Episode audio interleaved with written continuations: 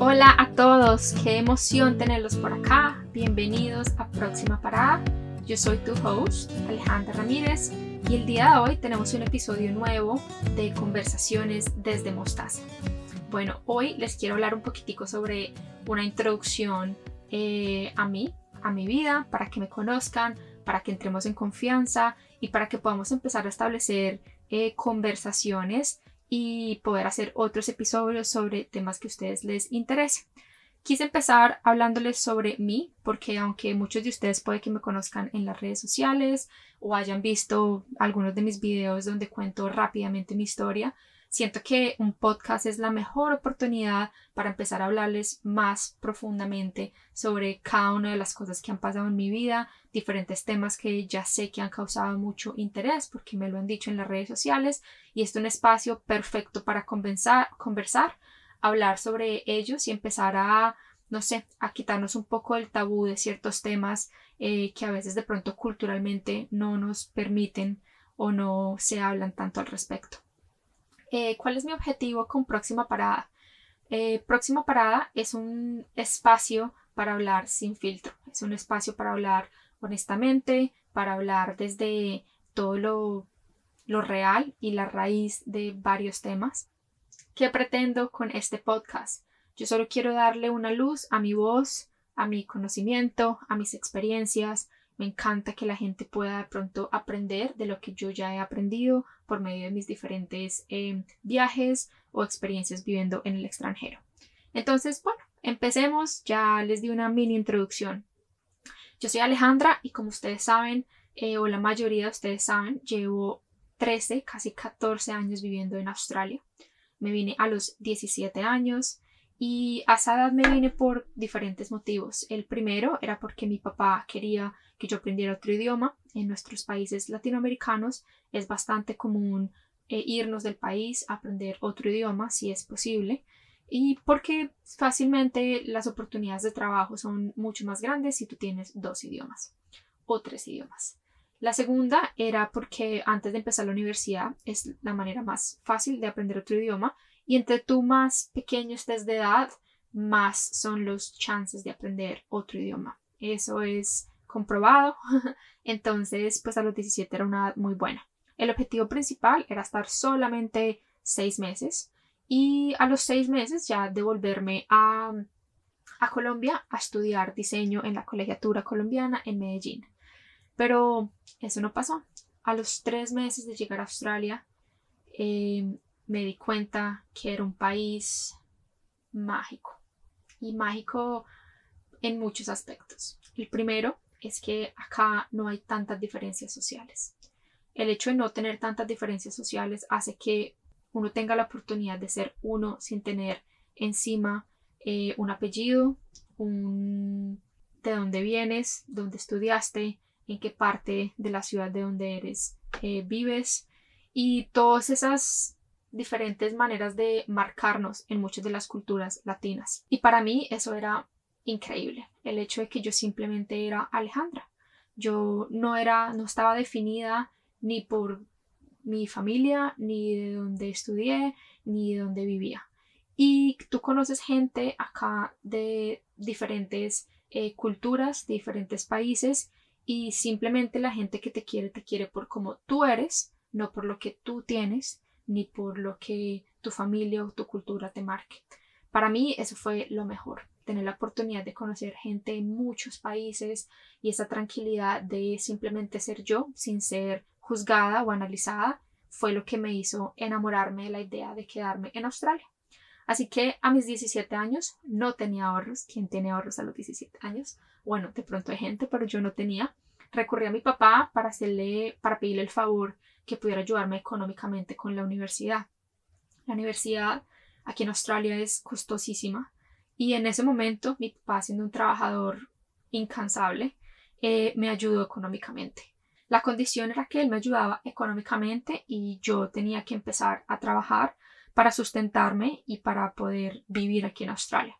Australia no es un país económico y pues de la misma manera uno tiene que buscar formas de sustentarse. Así que logré tener un permiso para poder trabajar como menor de edad Eh, mi papá no estaba muy de acuerdo, la verdad, y, pero al final aceptó y empecé a trabajar. Mi primer trabajo fue de mesera.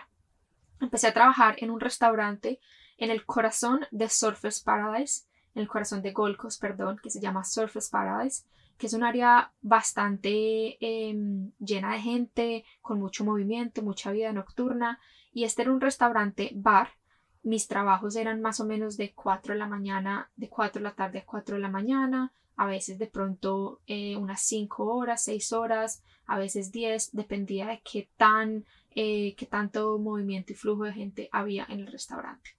Este primer trabajo me enseñó muchísimas cosas que siento que en Colombia o en muchos países latinoamericanos a veces no valoramos y juzgamos demasiado, o de pronto no lo haríamos por ese mismo aspecto que hablo de la sociedad y de los estatus. El trabajar te hace a ti agachar la cabeza, te hace a ti aprender sobre cosas que tú no sabías, te hace valorar muchísimo más el dinero, valorar mucho más el esfuerzo de tus papás y empiezas a entender un poco más el, proceso de crecimiento y de responsabilidad que se tiene eh, cuando trabajas. Digamos que de pronto en nuestros países, a veces, lo hablo por mi opinión, en nuestros países a veces uno no está en la misma disposición de trabajar de lo que sea. Pero cuando tú llegas al exterior, a un país de primer mundo, como buen estudiante internacional, uno trabaja de lo que sea. Y trabajar de lo que sea acá es bien visto y es considerado algo guerrero. Y yo me preguntaba por qué esto no es considerado igual en nuestros países.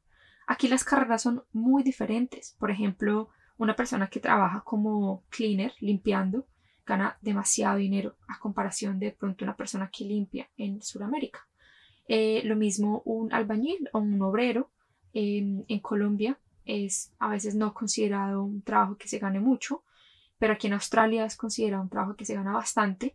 Y, y bueno, así hay muchas diferentes carreras que, que cuando uno llega acá uno le sorprende el pago y también la diferencia a comparación de nuestros países. Entonces, para volver a mi primer trabajo, 17 años, casi, casi 18, empecé a trabajar como mesera y empezar a darte cuenta cómo la gente a veces de pronto te trata, el esforzarte a hablar otro idioma que no es el tuyo, aprenderlo bastante rápido y aparte de eso aprenderlo con gente que está muchas veces borracha porque pues era un bar y te están pidiendo bebidas te piden que trabajes bastante ágilmente y, y pues había muchísima presión, pero ese sentimiento como de orgullo de que tú puedes, de que así es como voy a aprender inglés, fue lo que a mí me llevó a todos los días ir a trabajar y así no entendiera preguntar, así hablara mucho spanglish, eh, dar mi mejor esfuerzo, dar lo mejor de mí y estuve trabajando ahí más o menos unos,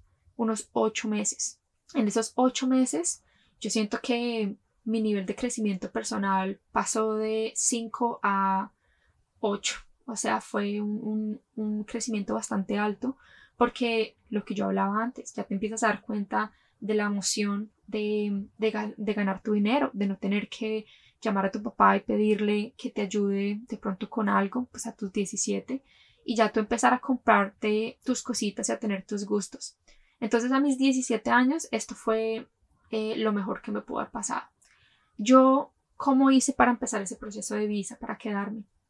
Cuando tú llegas, tú llegas con una visa de estudiante y esa visa de estudiante normalmente es por un tiempo determinado, seis meses, un año. Pero como yo quería hacer mi carrera, apliqué a una visa para hacer mi carrera y esa visa me permitía estar en el país por cuatro años, que era el tiempo que se demoraba hacer mi carrera. Para esa visa necesitaba tener un inglés relativamente bueno, presentar un examen y y nada, y empezar a, estudiar. Gracias a Dios todo fue aprobado y empecé mi carrera universitaria.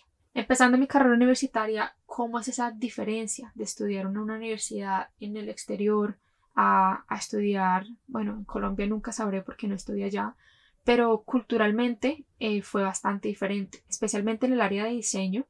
La mayoría de estudiantes alrededor eran estudiantes australianos diseño no tenía mucho estudiante extranjero, eran muchísimos asiáticos y muchísimos em, australianos.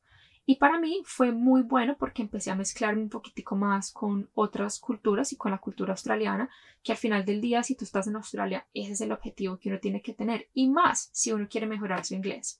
Entonces hicimos un grupo bastante lindo de cinco o siete, creo que éramos como cinco niñas y otros dos niños que a veces entraban o salían del grupo. Em, la mayoría entre australianos, americanos e Inglaterra. Y, fue un grupo, un grupo muy bueno y muy sólido porque eh, me ayudó muchísimo a mí a mejorar mi inglés. En esos cuatro años de carrera, bastantes cosas pasaron, pero voy a empezar a contarles un poquitico más como el área de trabajo y de crecimiento personal de esos primeros cuatro años. En los primeros cuatro años, después de mi trabajo como en el restaurante, me eh, caí en cuenta que no me gustaba el hecho de que hombres borrachos me morbosearan, no me gustaba el hecho de tener que exponerme a tantas o altas horas de la noche y llegar a la casa trasnochada siempre por trabajo. Y empecé a buscar trabajos donde fuera también mesera, pero de pronto un ambiente un poco más familiar, un poco más respetuoso.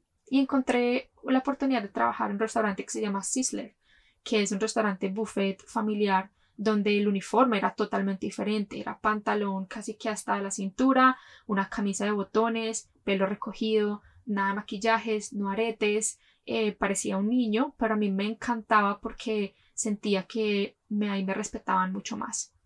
En Australia, obviamente como latina y más hace casi 14 años, eran, éramos cosa, una cosa muy diferente, las latinas, las mujeres y los hombres también.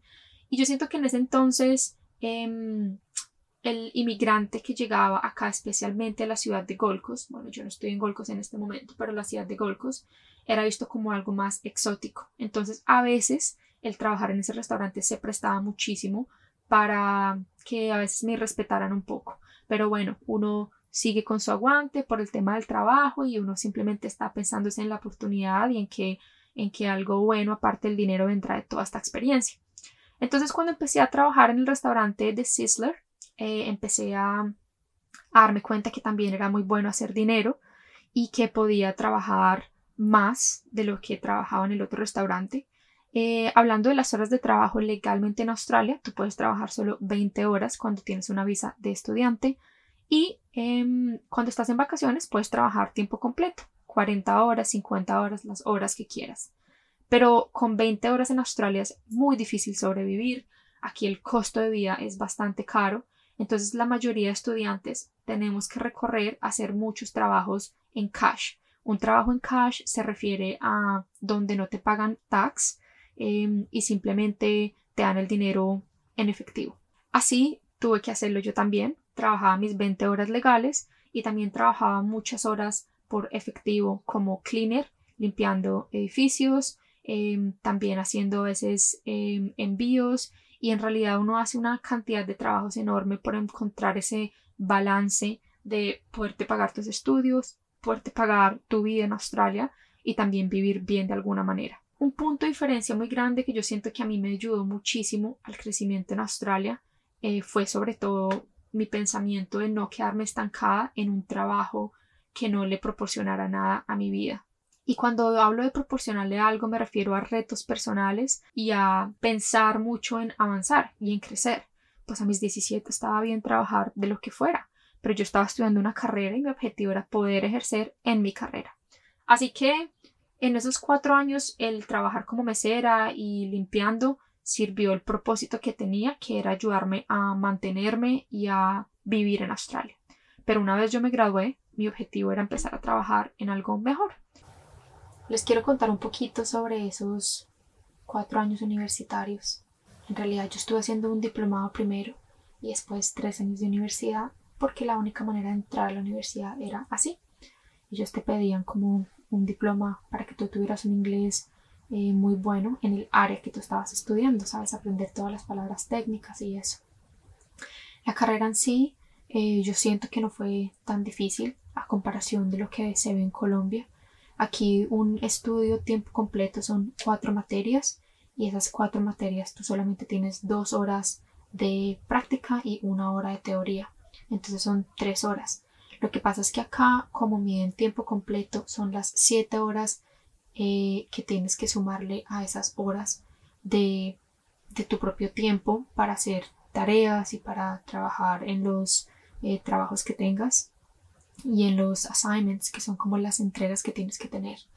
Entonces, en cuatro materias son, eh, cuando yo estaba estudiando, eran semestral. Ahora, hoy en día, la universidad lo hace trimestral. Entonces, eran dos semestres al año, cuatro materias cada semestre. Eh, y en diseño, eran más que no había muchos exámenes, era sobre todo entregas. Pero aún así, esas entregas, pues todo es en inglés. Entonces, yo siento que para la gente que inglés era su primer idioma era un poco más sencillo yo tenía que traducir casi que todo. Me acuerdo que yo traducía todo, cada, cada clase de teoría que nos daban, las tareas y los trabajos y era complicado a veces entender sobre todo esas materias específicas sobre historia del arte y cosas así. Pero bueno, yo siento que es actitud una vez más, de que se puede, se puede. Algo que a mí me ayudó muchísimo en la universidad es que en mi segundo año una de mis profesoras que se llama Dominique Fela y yo nos volvimos muy amigas. Y es importante que se acuerden de ella porque ella va de la mano del éxito que yo he tenido en Australia. Dominique. Dominique es una inglesa que lleva, en, lleva no sé, muchos, muchos, muchos años en Australia. Ella se vino chiquita con su familia desde Inglaterra y ella era mi profesora. Ella estaba haciendo en ese entonces su doctorado y su doctorado era sobre tipografía eh, tactible, tactado, bueno, o sea, todo lo que se pueda sentir. Y yo, por, digamos que querer mezclarme un poquito más y aprender inglés, y porque en realidad admiraba muchísimo su trabajo, me ofrecí a ayudarla en el proceso de su doctorado. Y entonces yo le ayudaba haciendo fotografía, haciendo los videos, eh, en ese entonces la mayoría de esos proyectos de artes eran con puntillas y con hilo, generando letras y bueno, es un arte increíble. Y empezamos a tener una amistad muy, muy linda porque yo estaba siempre presente en todo lo que ella hacía como voluntaria. A mí no me importaba si implicaba eh, casi que todo mi tiempo libre. Ahí me empecé a dar cuenta que era muy importante establecer esos lazos de amistad con australianos y con gente en la universidad. Así que empecé también a preguntar si era posible trabajar como monitora, monitora o profesora se llama, pero no dando clases como profesora, sino ayudando a otros estudiantes en diferentes materias.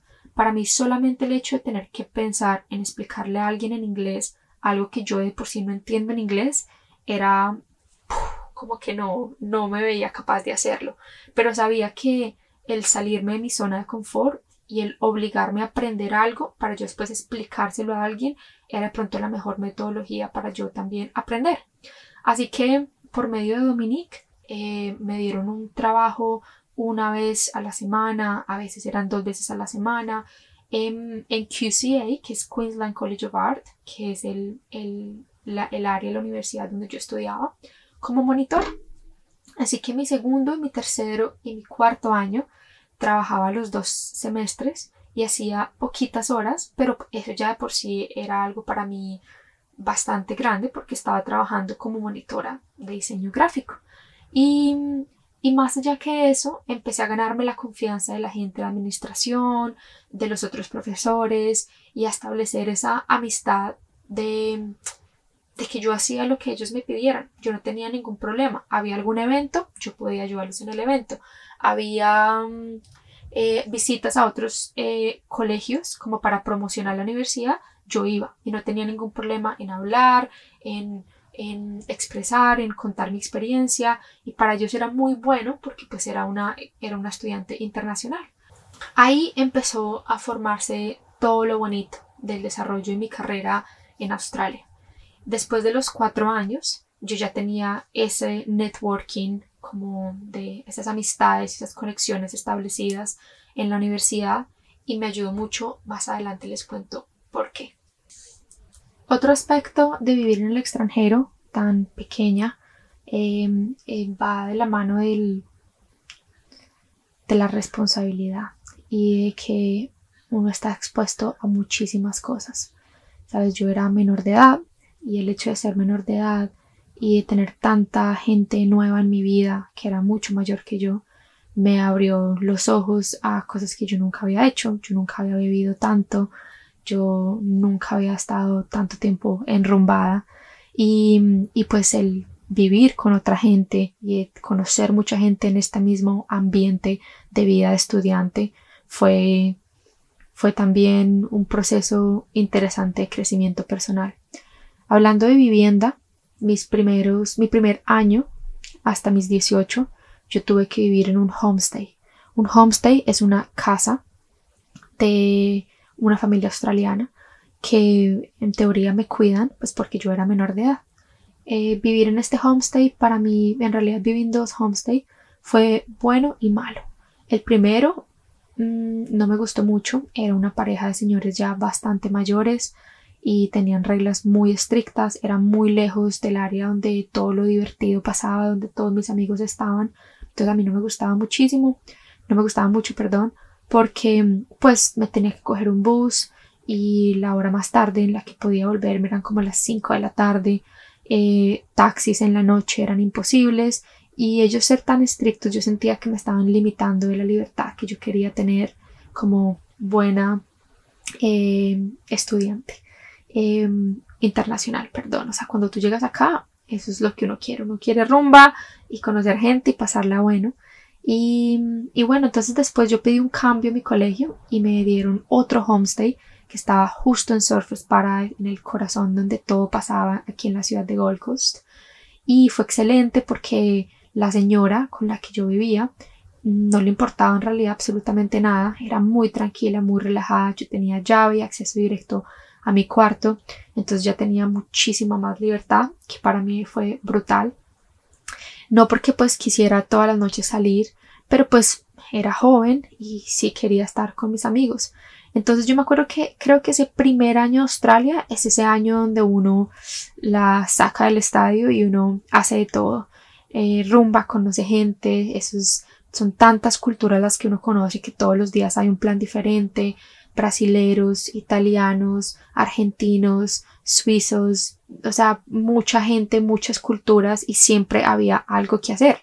Entonces se arman grupos de gente muy interesantes. ¿Yo qué hice? Yo empecé a juntarme muchísimo con unas niñas colombianas y con brasileras. Las brasileras para mí se convirtieron en, mis parceras y creamos una amistad muy muy linda. Aparte de eso, a mí me encantaba el idioma, que es el portugués. Y después de que cumplí mis 18, mi papá me dio el permiso de irme a vivir con ellas a, a una casa. Y el vivir con ellas fue en Avalon, era un edificio en Surfers Paradise de nuevo y en realidad eran muchas brasileras y éramos poquitas colombianas. Algo muy común que también los estudiantes internacionales hacen acá es que entre más gente iba, más barato paga la renta. Entonces a mucha gente no le importa que haya gente viviendo en la sala, que haya gente viviendo, no sé, cinco personas en un cuarto. Y eso estuvo bien por un tiempo, pero ya llega un momento donde tú no tienes privacidad, donde no tienes espacio, donde es un voltaje de fiesta muy grande. Y esto para mí fue el mismo tiempo cuando yo trabajaba como mesera. Entonces, em, luego de que creo que fue un año más o menos de vivir con ellas, con un grupo gigante de, de, de brasileras también, me fue a vivir solo con una de ellas a un apartamento, compartíamos un cuarto para que la renta nos saliera más económico y ella se llama Larisa y con Larisa fue cuando mi portugués se casi que se perfeccionó. En ese año, viviendo con brasileras, más el tiempo que viví con Larisa, aprendí portugués, yo diría que mejor y más rápido que el inglés. Primero, pues porque solo me rodeaba brasileras. Y segundo, pues porque me encantaba el idioma. Así que portugués es otra lengua que yo hablo, leo, escribo, todo. O sea, me encanta, me fascina. Y, y bueno, em, digamos que ya dos años más o menos, o un año y pico, en ese ambiente de vivir con, con otros estudiantes internacionales y, y, ya después luego viví en una casa eh, con unos amigos colombianos más tranquilos, cada quien con su cuarto, pero siento que esa estabilidad también de vivienda es tan importante como estudiante internacional, a veces el andar compartiendo o el estar expuesto a muchas culturas y mucha fiesta lo puede uno desviar un poco del objetivo que uno quiera tener con, con su experiencia internacional. Eso fue por el lado de la vivienda. Bueno, antes de pasar al área laboral, siento que es importante reflexionar un poco sobre los primeros cuatro años universitarios antes de pasar a otra etapa bastante fuerte de mi vida. bueno, em, en esos cuatro años varias cositas pasaron. La primera es que yo me acuerdo que cuando le dije a mi papá, yo me quiero quedar y voy a estudiar, lo primero que él me dijo es, estoy allá en Australia en diciembre, necesito asegurarme de que tú estés bien. Él quería asegurarse que yo no estaba ni embarazada, ni enamorada, ni en drogas, que es totalmente válido. Así que mm, ellos tuvieron la oportunidad de venir a Australia a visitarme, mi mamá, mi papá, mi hermana. Y en esa visita viajamos por casi dos meses y medio en un carro casa muy parecido a la que estoy haciendo, en familia, unidos. Conocieron la mitad de Australia prácticamente y estuvimos 24/7 como familia viviendo este país. Eso fue algo muy lindo y muy importante para mí porque siento que le dio a mis papás la tranquilidad de ver que el sitio donde yo me quería quedar era en realidad un sitio muy bueno. Después de ese viaje mi papá me dijo tienes toda mi bendición, te apoyo para que te quedes y para que trabajes por ese sueño de hacer tu carrera en Australia. En ese entonces, el quedarme en Australia como residente no era un sueño, era simplemente, yo solamente quería hacer mi carrera y ya, mirar a ver qué, pues a tus 17 años tú no piensas tan a futuro. Em, pero aún así, esos 17 años te obligan, en esos cuatro años, a crecer muy rápido. Yo no tuve unos años de adolescente eh, como de pronto uno lo estuviera en los, en los países de uno porque yo tuve que volverme muy responsable, entender mucho más sobre mis finanzas y aprender más rápido el valorar todo lo que estaba viviendo, porque estaba primero sola y segundo tenía que sustentarme y era responsable pues por todo lo que hacía en mi vida, donde vivía, cómo comía, mi transporte, todo. Entonces, em, uno crece muy, muy rápido, o yo por lo menos crecí muy rápido, y yo asumí cada una de las labores tanto estudio como trabajo bastante personales y quería trabajar bien para poder lograr lo que yo quería en este país, que al principio es sobrevivir. bueno, em, entonces después del viaje de mi familia, yo tuve la oportunidad de ir a Colombia unos años después y, todo ese tema me ayudó muchísimo a, aprender sobre mí y a estar modo supervivencia, a ahorrar me volví muchísimo más independiente y también aproveché para empezar a viajar. Mis viajes, como Alejandra Travels, empezaron desde muy pequeña, con mis papás siempre viajaba, pero en esos cuatro años aproveché para viajar a Europa, estuve en el sudeste asiático, estuve en muchos sitios de Australia y ahí empezó esas ganas mías de, de querer aprender más sobre culturas, esa sed de de simplemente explorar y aventurar. Entonces al cabo de los cuatro años, creo que he dicho cuatro años unas 150 veces, pero bueno, hace parte de la historia. Fueron cuatro años muy importantes. al cabo de esos cuatro años y muchos mm, viajes y experiencias, em, yo quería hacer un voluntariado.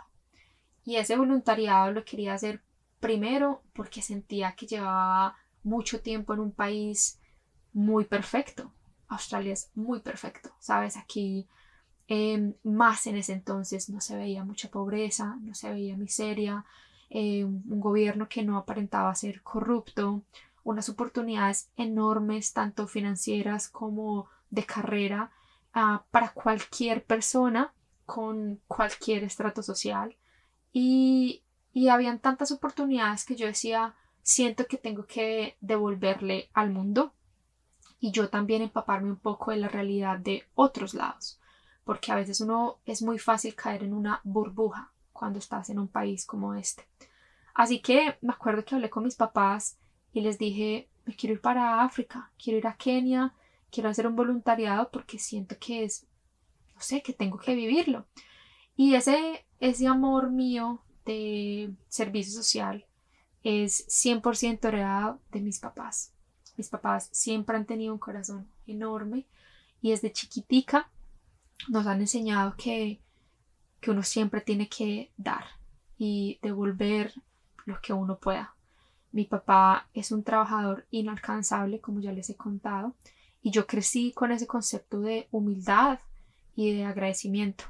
Así que me acuerdo de los paseos de olla que, de olla que hacíamos eh, con todos sus trabajadores en las fincas, a los ríos, compartir con los hijos de los mayordomos.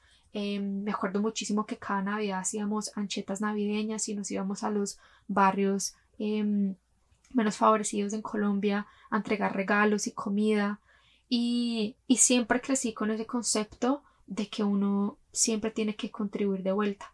No por el hecho de, de hacerlo por demostrarle a alguien más, sino por uno mismo. Porque si tú tienes cómo tú vivir bien, lo normal, lo que una persona consciente haría, es también apoyar y aportar a los demás.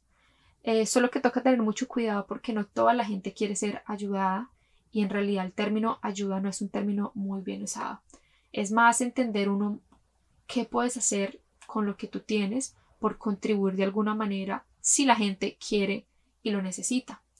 Em, entonces, volviendo al aspecto de antes o una vez graduada, eh, yo no quería empezar a trabajar em, de una vez como diseñadora gráfica.